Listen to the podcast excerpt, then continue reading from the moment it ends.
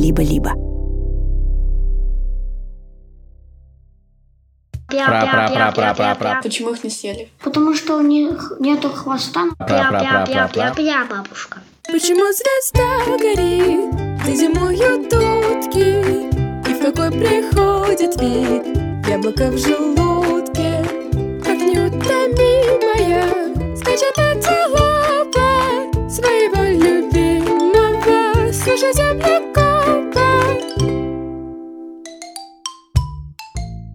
Всем привет! Вы слушаете научный подкаст «Полтора землекопа».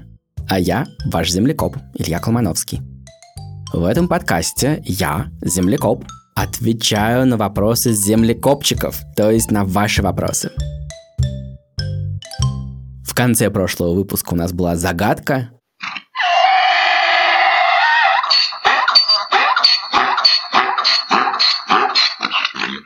Вот эти чудесные, странные, пристранные звуки, конечно же, издает мул, о котором мы говорили с Робертом. Помните, это странное животное, он как кишмиш, как виноград без косточек. Он не может сам размножаться, он рождается у кобылы и ослика. Вот послушайте, какие звуки издает его папа, осел, чтобы не путать этих двух животных. Это мул, а это осел.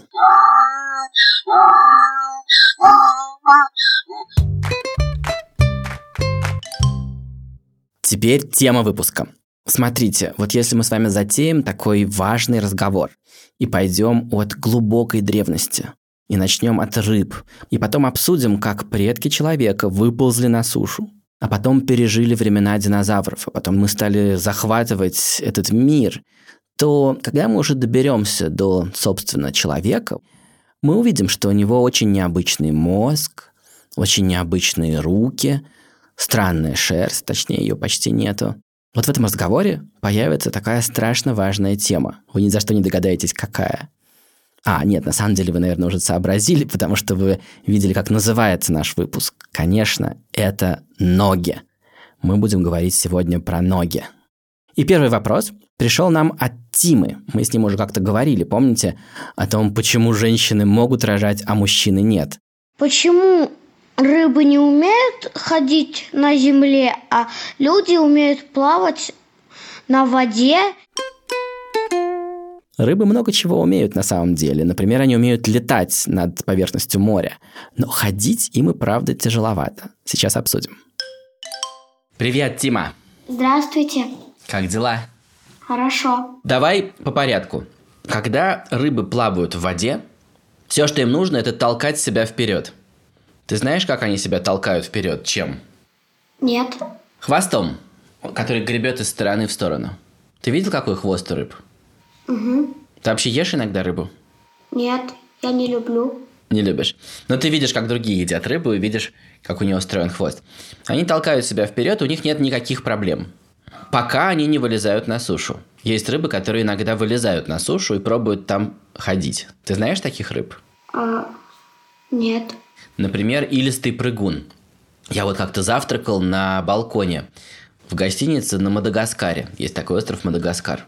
И прямо с балкона видел, как из небольшой речки вылезли илистые прыгуны и ползают в грязи. Но это немножко похоже на плавание. Они тоже там хвостом себя толкают вперед, а плавничками только чуть-чуть отталкиваются от этой грязи. Поэтому они называются илистые прыгуны. Они прыгают в илу. Некоторые рыбы могут даже пытаться залезать на деревья, используя свои плавники. Угу. Но вообще ходить по земле без рук и без ног очень сложно. Если ты оказался на земле, то тут же начинаются проблемы, потому что на тебя действует сила тяжести. Вот если ты сейчас ляжешь на пол, и те, кто нас сейчас слушает, если сейчас лягут на пол, э, и представить, что у них нет ни рук, ни ног, и что нужно просто ползти, вам будет очень сложно. Вам нужно хотя бы отжать себя ладонями от пола, чтобы начать передвигаться. И для этого нужны руки и ноги. Вот когда появляются руки и ноги, тогда начинается действительно ходьба. И у человека тоже есть ноги и руки. Ну, руками он делает всякие вещи, а ногами он ходит по земле. И если ты окажешься в воде, они тебе совершенно не будут мешать. Наоборот, они будут тебе помогать. Руки и ноги отлично подходят, чтобы грести в воде. Итак, я не знаю, понял ли ты мое объяснение. Понял. Как бы ты это объяснил какому-нибудь своему маленькому брату или сестре? Почему рыбы не могут хорошо ходить по земле? Ну, у них нету рук и ног, которые помогли бы тебе ходить по земле. Точно. А почему люди спокойно могут плавать в воде? Потому что у них нету хвоста, но зато есть руки и ноги. И они отлично помогают там грести, правда? Угу. Ну здорово, я желаю тебе удачных походов и веселого плавания в воде. Спасибо. Итак, те рыбы, от которых произошли мы, которые вылезли на сушу, стали не как илистый прыгун, вот так извиваться в иле, а они научились приподнимать себя над поверхностью земли, по которой идут, и проталкивать себя вперед. И их плавники постепенно превратились в настоящие конечности, будущие передние и задние ноги с локтями и коленками – и следующий вопрос связан как раз вот с теми временами, когда эти наши древние предки только-только осваивали передвижение по суше. Меня зовут Миша, мне 6 лет. Я живу в России. У меня такой вопрос. Почему у нас 5 пальцев, а какие-то там 10 и 12? Это отличный вопрос, тем более, что пять пальцев на руках не только у нас, а вообще... Ладно, сейчас давайте просто позвоним Мише и обсудим, у кого еще пять пальцев на руках. Привет, Миша. Привет. Как дела? Хорошо. Слушай, прекрасный вопрос про пальцы. А как ты про это задумался? Почему тебя это заинтересовало? Ну, придумай. Придумал, да? Ты думал, какой бы вопрос придумать, и придумал. Угу. Это сложный вопрос. Но дело в том, что не только у нас пять пальцев. У всех животных, которые ходят на четырех ногах по земле, когда-то было именно пять пальцев. Сейчас у тех, кто очень быстро бегает, например, лошади или у собаки, меньше пальцев. Ты знаешь, сколько пальцев у лошадей? Три, два. Один. Один палец. Вот этот средний палец, она бегает на одном пальце. А у козы два пальца. У нее такое копыто раздвоенное. У собаки и на передней, и на задней ноге четыре главных пальца отталкиваются от земли, всего четыре. Но когда-то у всех было именно пять. У предков собак, у предков коз, у предков лошадей, у них у всех было пять пальцев. Ты знаешь, что такие предки, да? Это те, кто жили давно. У тебя сейчас какие есть предки? Кто там сейчас у тебя из предков? Я думаю, что мама там у тебя из предков, да?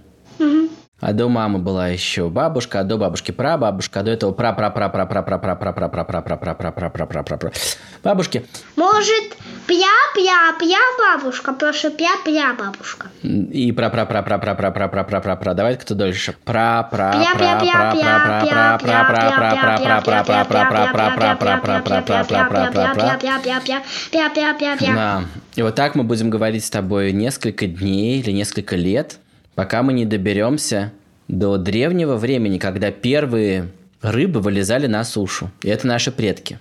И вот там в какой-то момент из плавников получились пальцы. И ты знаешь, есть такие самые первые четвероногие животные, которых нашли, окаменелости древние. И там есть такие, у которых 7 пальцев или 9 пальцев. Первое время, первые миллионы лет, это было не очень определенно. Но потом когда они начали хорошо уже ходить по земле, а они были тяжелые, и ходить было тяжело. У них у всех стало строго 5 пальцев. Видимо, именно такое количество пальцев хорошо подходит для того, чтобы отталкиваться от земли. И вот так в природе устроено, что когда есть какая-то очень важная работа, и есть какая-то часть тела, которая делает эту работу, то количество деталек в этой части делается строго определено. Но вот знаешь, когда-то люди не знали, что такое вилка. А потом, когда вилка появилась, у нее было очень разное количество зубцов. Вот сколько сегодня зубцов у вилок? Два. Вспомни, как выглядит вилка. Ты давно ел? А, четыре. Правильно. А что ты ел сегодня на обед? Забыть. А, а ужин уже был? Я не знаю, я забыл. Ну хорошо, ну в общем вилкой ты ешь явно, и ты правильно вспомнил, что у нее четыре зубца. А раньше, когда вилки только появились, у них бывало два зубца, или три, или даже пять. Первое время люди не знали, как удобнее есть. А потом поняли, что 2 и 3 это слишком мало, а 5 это слишком много. Оказалось, что 4 это самое удобное количество зубцов у вилки. И также с пальцами. Оказалось, что 5 пальцев это самое подходящее число, чтобы хорошо отталкиваться от земли. Потом, когда животные стали уже очень быстро бегать, оказалось, что лучше иметь еще меньше пальцев.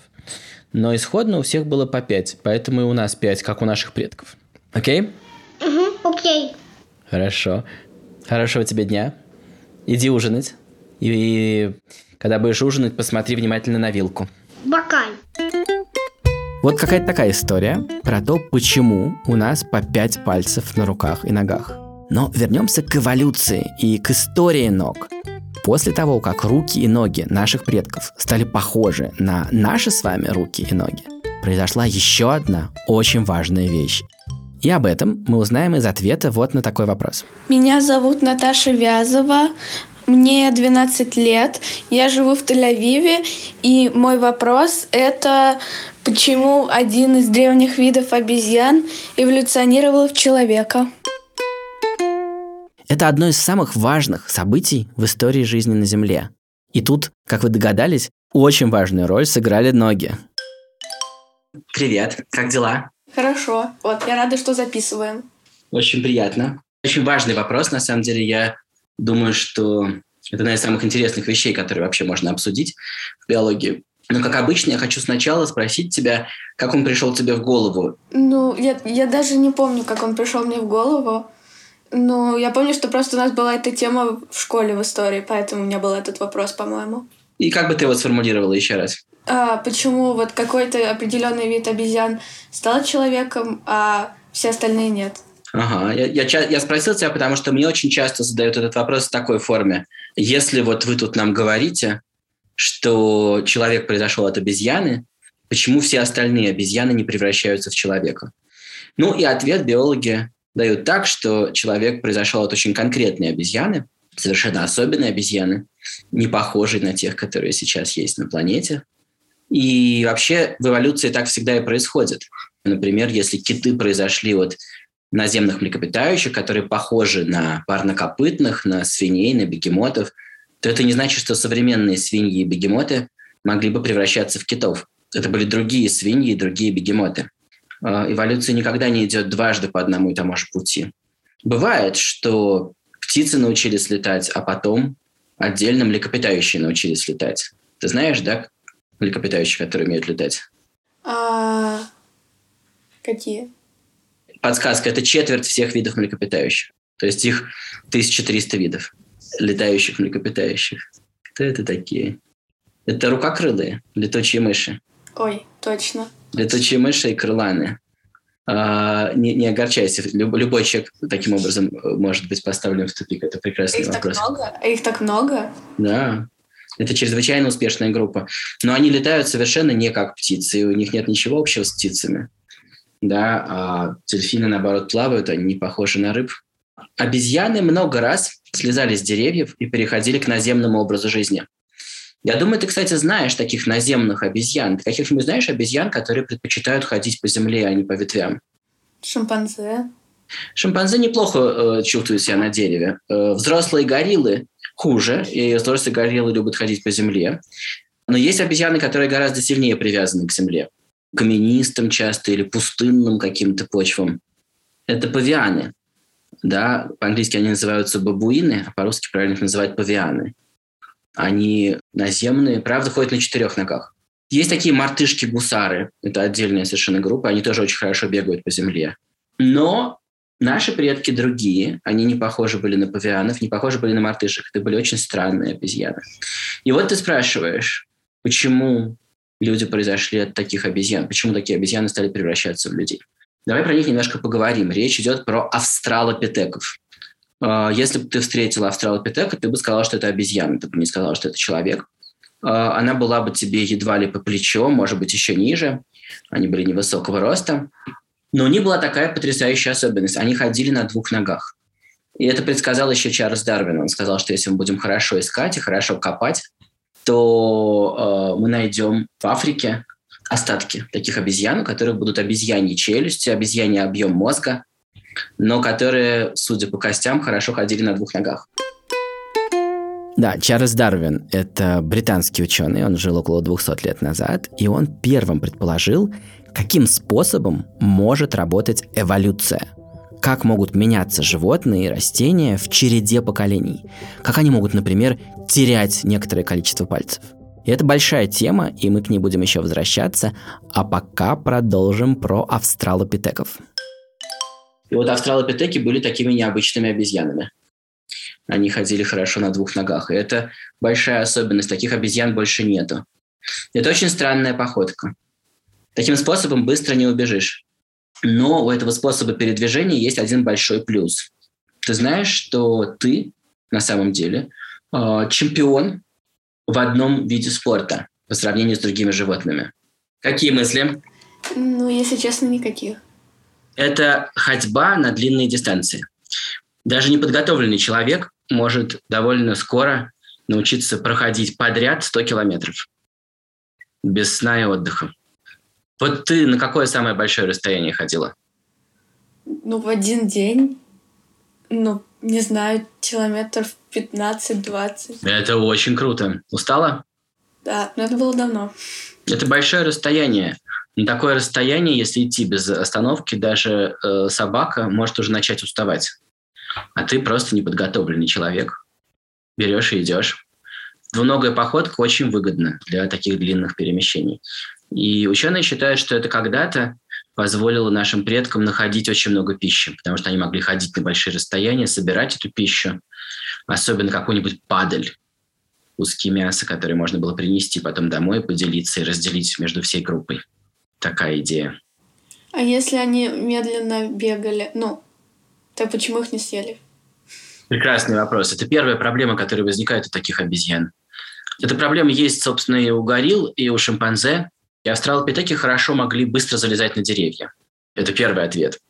Но дальше, если они куда-то идут на большие расстояния, то понятно, что они делаются уязвимы. Они выходят в открытые пространства, на них могут напасть. Но их сила, наверное, была в том, что у них были группы, и они прекрасно управлялись камнями и палками. Наверное, эти группы могли обороняться и Э, отгонять от себя хищников. Э, есть еще одна гипотеза, что, возможно, по ночам они собирались вместе и пели. Тоже, чтобы отогнать хищников и чтобы знать, что мы тут рядом все. И, может быть, из этого пения родилась наша речь. Но это гипотеза. Понятно. Так, э, какие еще вопросы? Больше вопросов особо нету. Хорошо, спасибо. Как-нибудь еще обсудим австралопитеков. Звони нам еще. Спасибо. Давайте-ка еще раз пройдемся вот по пути, который проделали наши с вами ноги. Сначала, когда-то, у наших дальних-дальних предков в море были плавники, но когда они осваивали передвижение по суше, оказалось, что удобнее всего отталкиваться от этой земли кистью или стопой, на которой ровно пять пальцев, не больше и не меньше. И позже дальше вот наши предки, которые просто медленно лазали по деревьям, так и сохранили по пять пальцев и на кисти, и на стопе. А потом вот эти странные обезьяны, австралопитеки, встали на две ноги и стали единственным прямоходящим существом на планете и чемпионом в ходьбе на длинные расстояния. И вот без всего этого мы не стали бы людьми, не расселились бы по всей планете и не отправились бы потом в космос и не смогли бы пробежаться с рюкзаком по Луне, как это сделали астронавты уже больше 50 лет назад. Мне приходит очень много вопросов. Так много, что все мои разговоры с землекопчиками просто не помещаются в выпуске подкаста. А между тем, среди них много просто чудесных. Поэтому я хотел вам рассказать, что у нашего подкаста есть бонусы, которые можно послушать по подписке либо-либо плюс, прямо в приложении Apple Podcasts или в закрытом телеграм-канале. Каждый бонус — это один вопрос землекопчика и мой ответ на него. Кроме того, по той же самой подписке вы можете слушать к тому же бонусные эпизоды «Голого землекопа», моего подкаста для взрослых, а также других подкастов студии «Либо-либо». Все ссылки мы оставили в описании этого эпизода. А теперь новая загадка.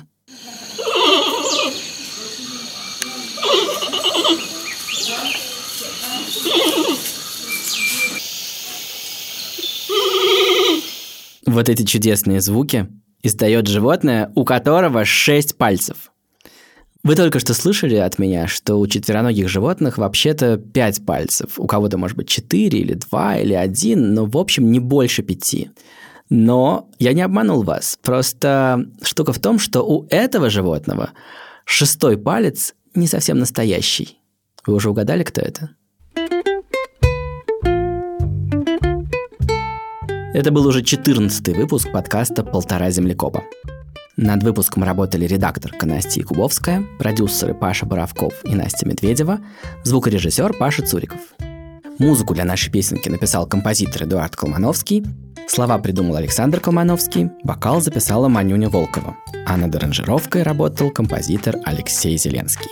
А я ваш землекоп, я Колмановский. Пока-пока.